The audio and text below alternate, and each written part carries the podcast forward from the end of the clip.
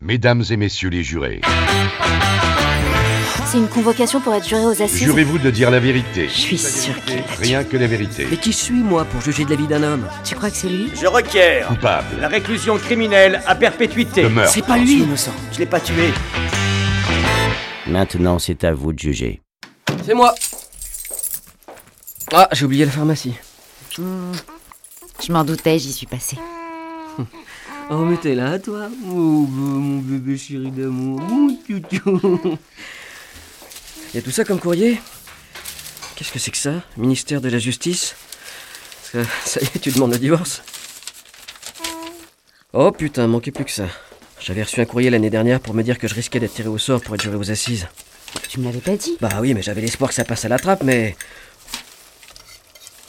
Mais t'es obligé. Ah bah ouais, là on dirait, sous peine d'une amende de 3750 euros. Attends, il y a peut-être une solution. Mais là, si je lâche le chantier, je suis mort. Et j'ai aucune envie de juger qui que ce soit, moi. Non mais tu, tu m'imagines, moi, décider si quelqu'un est coupable ou pas J'arrive déjà pas à choisir un dessert quand on va au resto.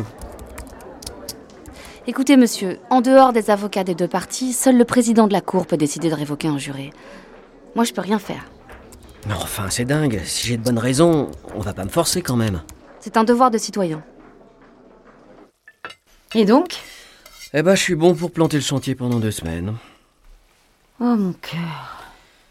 Et tu connais l'affaire que tu dois juger Hmm, Une affaire de meurtre. Un homme accusé d'avoir tué sa femme à coups de poignard. Ah, quelle horreur. Tu sais pourquoi il a fait ça Elle lui a servi un repas froid. Comme celui que tu viens de me servir. C'est bête. La cour. Euh, pardon, vous voulez vous asseoir ici Non, ça va, ça va. Merci. Mesdames et messieurs les jurés, veuillez vous lever. La cour va recevoir votre serment. Monsieur le Président, Merci, monsieur l'huissier.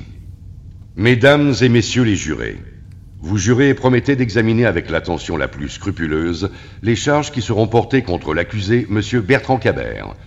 De ne trahir ni les intérêts de l'accusé, ni ceux de la société qui l'accuse, ni ceux de la victime.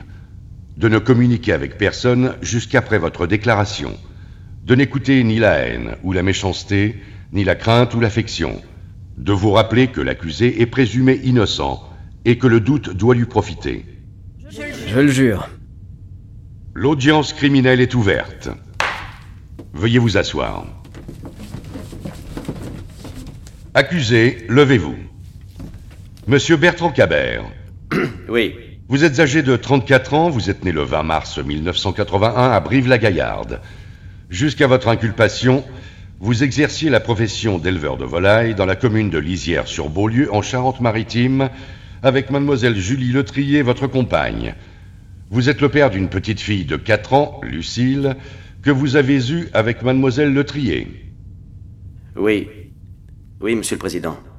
Le mercredi 26 juin 2013, vous partez en direction de Sainte pour votre livraison de volailles, comme toutes les semaines avec votre véhicule professionnel. Vous notez tout Bah oui, je préfère. Chargé des volailles que vous élevez dans votre ferme avec mademoiselle Julie Letrier, qui partage votre vie depuis six ans. Oui, Monsieur le Président. Vous dites avoir quitté votre domicile, qui est aussi le lieu de votre exploitation, aux alentours de 8 heures. Vous commencez donc votre tournée par la brasserie La Devolière, située au 18 rue de la Monnaie. Vous enchaînez ensuite par le bistrot des voyageurs. C'est bien ça Oui, je fais toujours ma tournée dans le même ordre.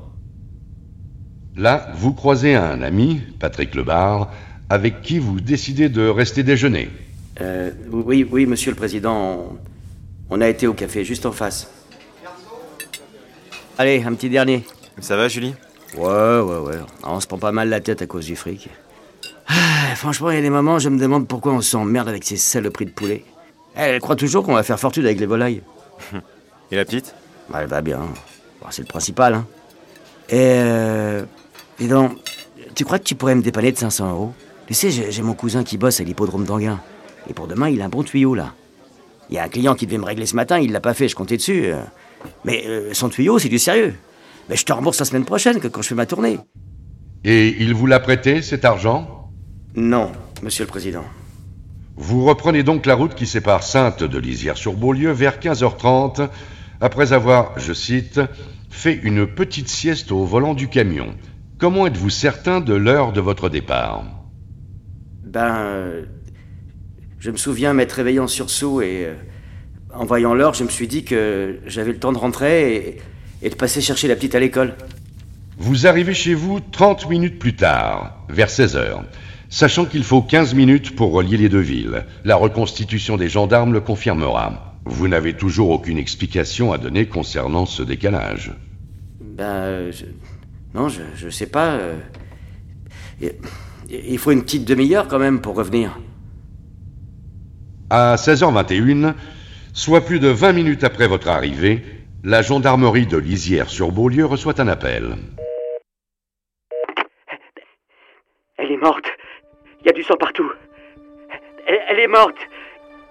À leur arrivée, à 16h36, les gendarmes découvrent le corps de mademoiselle Letrier dans votre salon, poignardé de 11 coups de couteau. L'arme, identifiée comme un couteau de découpe, n'a pas été retrouvée. Vous voulez intervenir, monsieur l'avocat général Oui, Monsieur le Président.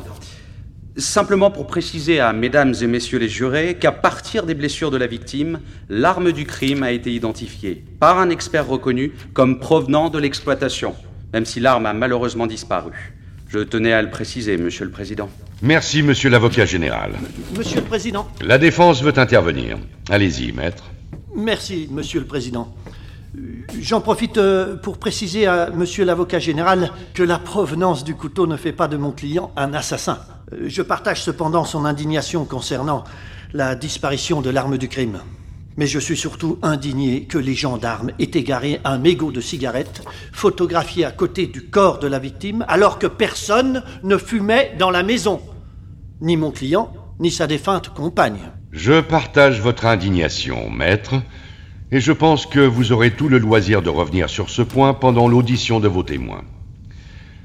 Monsieur Cabert, vous souvenez-vous avoir vu ce mégot avant l'arrivée des gendarmes Non, m- Monsieur le Président, je- je m'en souviens pas. Madame Volcker, votre voisine, déclare Cet été-là, avec la chaleur et les fenêtres ouvertes, je les entendais presque tous les soirs se disputer. Bah, c'est comme tous les couples. euh, Il y a des hauts et des bas. euh, mais on s'aimait. Madame Volcker dit avoir assisté à des altercations de plus en plus fréquentes entre vous et Julie Le Trier au cours des semaines qui ont précédé sa mort et notamment la veille du meurtre. Qu'est-ce qu'on va faire quand on sera interdit bancaire 嗯 Hein T'es complètement malade. Pour qui Pour me parler comme ça Mais t'as vu dans quoi on vit Ça fait six mois que je veux refaire la salle de bain et que j'attends parce qu'on n'a pas de fric Je vais me barrer avec la petite, c'est tout ce que tu vas gagner. Ah, c'est ça, c'est ça, là. Amuse-toi à ça.